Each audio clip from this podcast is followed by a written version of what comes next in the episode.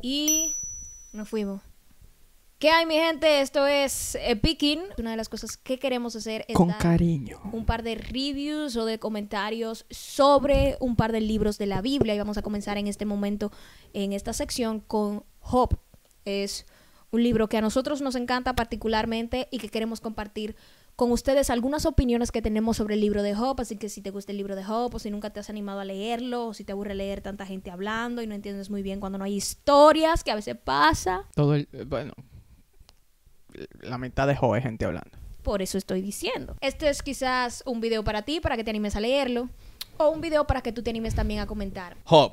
Lo primero es decir que Job es un libro del Antiguo Testamento. Es el primero de los libros poéticos Y se piensa que Job fue el primer libro escrito.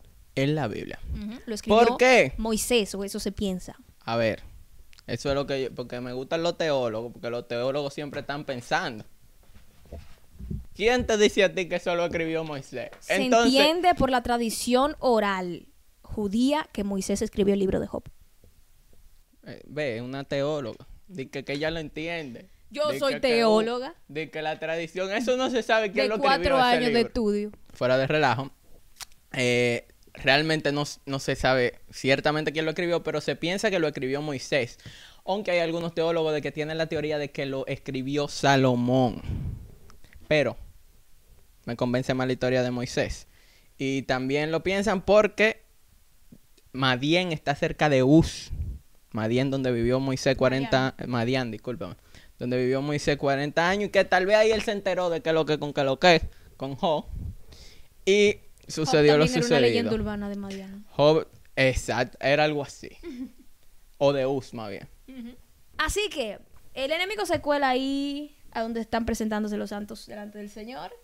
Y eh, el Señor es quien habla con Satanás. Le dice, oye, ¿has tomado en cuenta a mi, a mi, a mi querido hijo Job? Y Satanás comienza ahí un debate con Dios diciéndole que si él lo tocara, que Job siempre ha tenido todo lo que quiere, que Job es un niño lindo, estoy parafraseando, ¿verdad? Para que pueda ser más entendible. Así que el Y. Dios le dice a lo que tú quieras. Haz lo que tú quieras. Mira. Emma, diablo, lo que tú quieras. Haz lo que tú quieras, para que tú veas. Lo que se te venga pegando la veas. gana, pero no le tope la vida.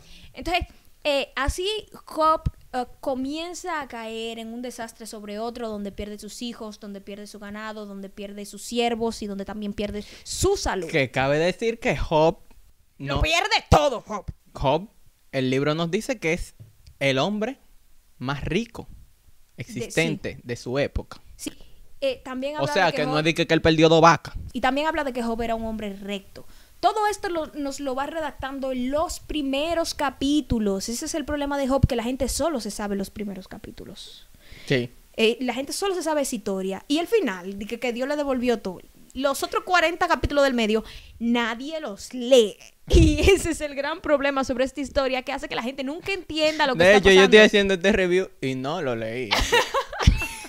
si el cabello del está en, Job, en esa parte de la conversación, yo nunca lo voy a hervir. Básicamente, lo que sucede con Job es que Job eh, pie- lo pierde todo, se ve en una gran desgracia. eh, su misma esposa comienza a presionarlo, diciéndole, "Ey, maldice a tu Dios y muérete porque a ti no te queda nada, no que te fue queda otro de los nada". castigos, porque le mató todo el diablo y le dejó la esposa. el diablo es un abusador, el diablo va de abuso, ¿ves? Diablo está como nosotros en esta cuarentena, que no se baña. Job teniendo ese momento, eh, recibe la visita de unos amigos que van a consolarlo por el gran sufrimiento en el que se está encontrando y allí comienza eh, todo este debate poético entre ellos. Job es un libro poético por eso, porque la mayoría de su contenido son discursos de él y sus amigos básicamente. Entonces, cada cual redacta lo que entiende que ha sucedido y como la falta de Job es lo que tiene a Job en esa desgracia. Eh, en este momento Job entonces comienza a defender su integridad y comienza un debate poético entre ellos donde hablan de la justicia de Dios, de la soberanía de Dios y de cómo Dios no, cómo Dios ah, acusa o, hace o castiga a los pecadores. Ah, y en ese momento, luego de que Job termina un discurso enorme y Eliú le responde, Eh, en nuestros últimos capítulos, Dios interviene dándole una de las respuestas más épicas que yo he visto de Dios a un humano, a Job. Y es un capítulo en el que me basé para escribir también Me Escuchas, una canción que muchos de ustedes han escuchado, eh, donde Dios vuelve a recalcarle a Job que él no le debe nada, que Dios lo hizo igual que hizo todo, que es el dueño de todo y que nadie puede pedirle cuentas a Dios, porque nadie tiene nada que cobrarle a Dios.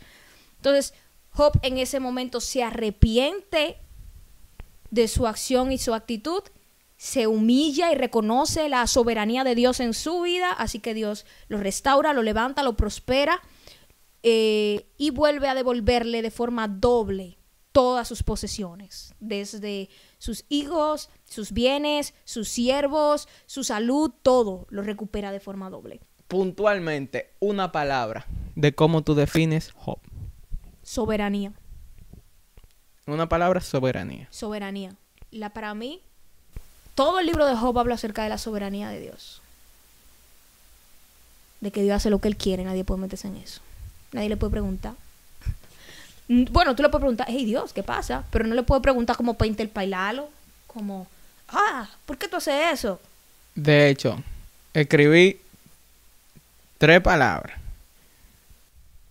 eh, de Job antes, antes, antes de, o sea, aquí en mi documento. Y la tres que puse fue Dios, la sabiduría y la soberanía. Ahora, Job, hay que entender, bueno, a mi, a mi parecer, es un asunto muy filosófico. Y te quería interrumpir antes porque empieza de una manera, eh, eh, es como para fundir, eh, para lo que lo, es un libro para, lo que la gente que le gusta fundir. Para lo que los popis le dicen fundir. Sí, para fundir lo que es como analizar de forma profunda. Exacto. Job es un, es un, porque empieza, o sea, que empieza de una manera demasiado rabia. Empieza con una reunión de los hijos de Dios donde está el diablo. Total. Ya, esa es la primera, esa es, la primera pata que te da Job. La primera pata Job que, que Job te da es que dice, estaban reunidos los hijos de Dios. Y vino el diablo y le dijo a... Eh, y, vino Dios y... No, Dios llamó al diablo. El diablo, el No fue que el no fue que Dios preguntó, dijo, oh, ¿qué hace el diablo aquí? Sí, total. eh, Dios sabe todo. Lo, lo analizaste. lo analizaste. ¿Qué hacía el diablo ahí? Bueno, si no te lo voy a dejar de tarea. Entonces, continúa, bueno, haciendo su discusión. Dios buscándole la boca un poco al diablo. Ya viste a Job. Mm, mi hijo, tan duro. Este que para lo otro. El MVP. El MVP mío. El que le editó los trofeos, ¿qué es lo que tú dices? Dice, no, pero imagínate. Así cualquiera. Eh, ganando, ganando 17 millones de dólares al año, cualquiera juega basquetbol. Sí, duro. Nítido. Ahora, para mí, Job, si lo miramos de una manera filosófica, ahí, vine a fundir. Job te habla del bien y el mal. ¿Le llegaste o no le llegaste? No le llegué. No sabe por qué. Ey, ahí es, que, me, que me gusta. Cuando yo cojo a los teólogos y le digo, no que Moisés, no que Moisés. No, Job lo que te habla del bien y del mal. Porque la soberanía es entender que Dios es que decide qué es bueno y qué es malo. Y la soberanía es entender que Dios está más allá de eso. Algo que yo siempre discuto con los ateos. Explícame lo que tú quieras, ateo. explícame física, explícame biología, lo que tú quieras. Ahora tú lo que no me puedes hablar de moral. Hay dos opciones. Una, existe un Dios y la moral es absoluta. Y Él es que decide cuál es la moral. O Dios, o dos, la moral es subjetiva y el hombre la decide. Entonces, ¿cómo tú le dices a otro hombre que está haciendo algo mal? Si la moral se la inventaron los hombres, ¿cómo tú le dices a, ese hombre que cree que lo que está haciendo está bien? ¿Eso está mal? Porque, tú eres un hombre igual que él. Exacto. No, porque él El que se inventó que eso está bien, el que se inventó que eso está mal, era igual un hombre que él, igual que, él. que eso está bien. Entonces, los ateos también te intentan explicar, no, porque eso es dentro del contexto de una sociedad, la sociedad es que decide qué está bien y qué está mal. Entonces, eso es un dogma creado por el hombre, dice el ateo. Entonces, nada está bien y nada está mal. Todo va a depender de la sociedad donde estés. Entonces, tú no puedes ir a decir, hay que cambiar aquella sociedad. Esa sociedad puede hacer lo que quiera contigo. Si esa sociedad cree que mandarte un misil a ti, matarte a toda tu familia, está bien, entonces está bien por ellos. Claro, porque, tú Porque entiendes eso que se no- decide tú socialmente. entiendes, tú entiendes que no hay un ser que dicte No. lo que es bueno y lo que es malo. Entonces lo bueno y lo malo no existe.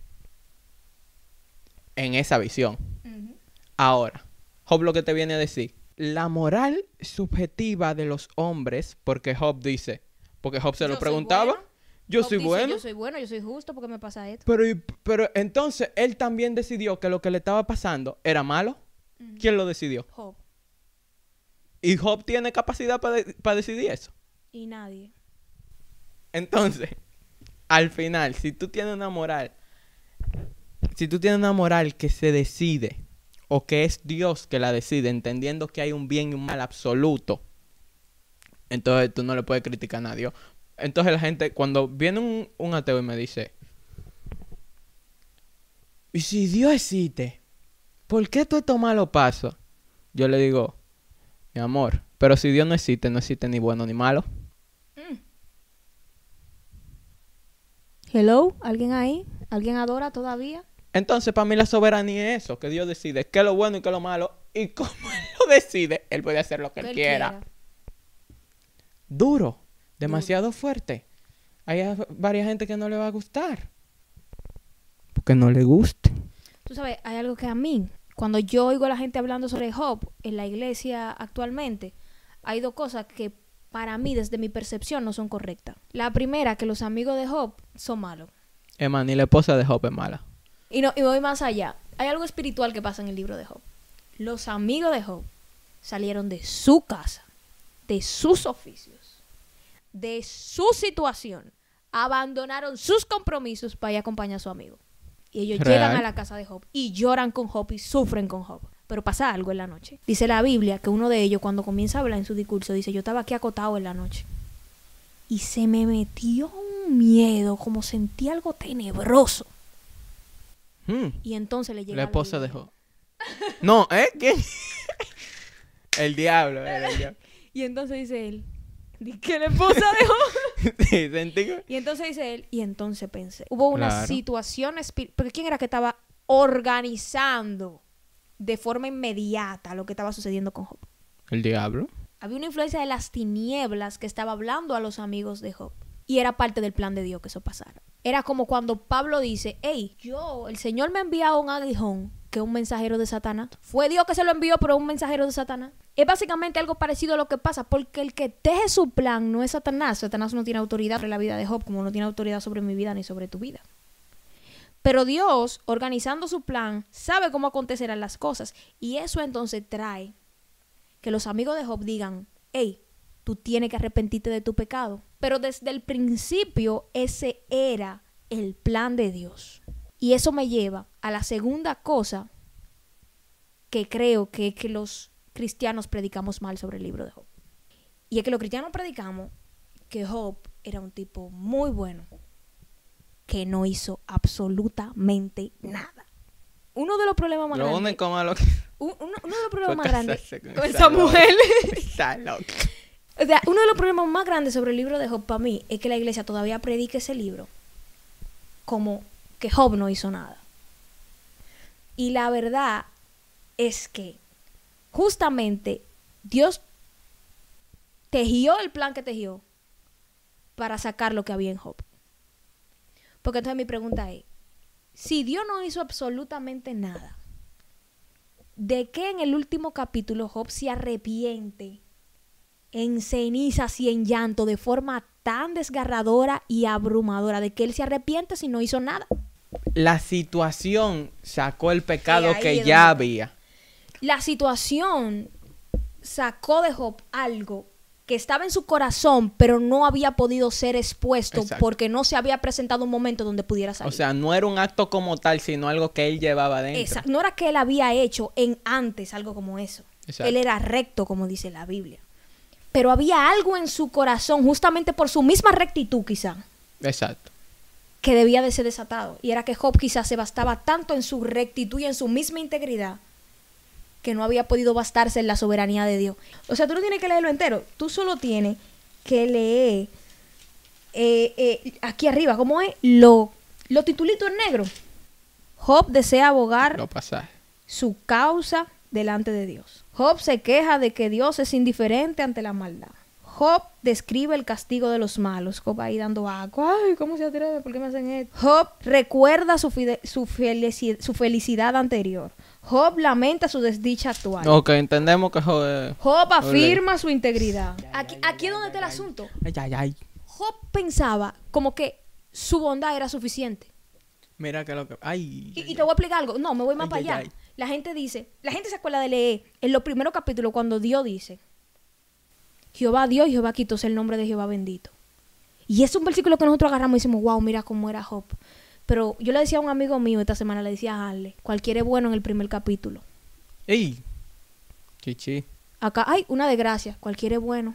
¿Y cuando la desgracia se prolonga? ¿Y cuando lleva más de lo que tú crees? No, cuando tú no. Porque tal vez el primer día, tal vez tú lo pensaste, pero no lo dejaste No, salir. o a veces hasta el mismo, a- o, o- o- o a veces hasta el mismo golpe no te ha dejado aterrizar bien en lo que está pasando. El día más doloroso de la muerte de alguien no es cuando se muere. Siempre lo he dicho por lo que he experimentado. El día después. Cuando tú te despiertas y tú ves que tú no te lo estabas soñando eso. Job, claro que fue íntegro. Sí, sí. Y claro que, que era un hombre que agradaba a Dios y que era recto. Lo que quiero decir es que con el tiempo también fue saliendo de Job el orgullo de Sí. pensar, Dios no puede hacerme eso a mí. Sí. Y aunque él no lo dice literalmente, de que Dios no puede hacerme eso a mí. Entre líneas cuando tú lees sus discursos te das cuenta de que él encontraba que no, que no era posible. Y me acuerda Dante que escuchaba esta semana que en un momento muy difícil de su vida le preguntó a Dios, Dios, ¿por qué me pasa esto a mí? Y él dijo que Dios le respondió, ¿por qué no? ¿Por qué no a ti? ¿Qué tienes tú que a ti no te puede pasar? Estaba hablando yo con los chicos. Y la pregunta del, del, básicamente, la pregunta central donde estuvimos básicamente discutiendo es, ¿por qué haces lo que haces para Dios? Y muchas veces se oye lindo, porque en la iglesia lo oímos y parece, parece correcto que decimos, yo hago lo que hago para agradar a Dios. Y lo que pasa a veces es que entonces cuando hacemos lo que hacemos para agradar a Dios, cuando dejamos de hacer las cosas que agradan a Dios, pensamos que perdimos. ¿Te entiendes? Que perdimos la gracia de Dios en nosotros. Y no se trata de lo que tú puedas hacer. Y también, entonces, también pasa lo contrario. Cuando hacemos cosas para dar a Creemos Dios que ahora sí Dios cre- y que no merecemos esa sí, gracia. total, es cierto. y que merecida, entonces él dice, yo hice todo. Y es verdad que tal vez lo hizo todo bien. Pero con tú hacerlo todo bien no significa que Dios di que te, te va a dar todo no lo que tú no quieras. quiere decir es que que tú hagas todo bien no te pone estrellas de gracia. La Exacto. gracia es gracia por eso. Ya saben, este fue nuestro review de Job. Si no has leído Job, No Hope, Hope es mi algo. si no has leído Job, Y si no has escuchado Hope, deberías oírlo en Spotify. sonidista. Soy toda una blogger. Aquí tienes el Ah, capítulo por aquí. Por en una parte Aquí, de, aquí. de Luis. Es aquí. Soy una blogger. ¡Woo! Ya saben, Finish. chicos. Esto fue Epicking. Y rock and roll. No puedes decirme rock and roll.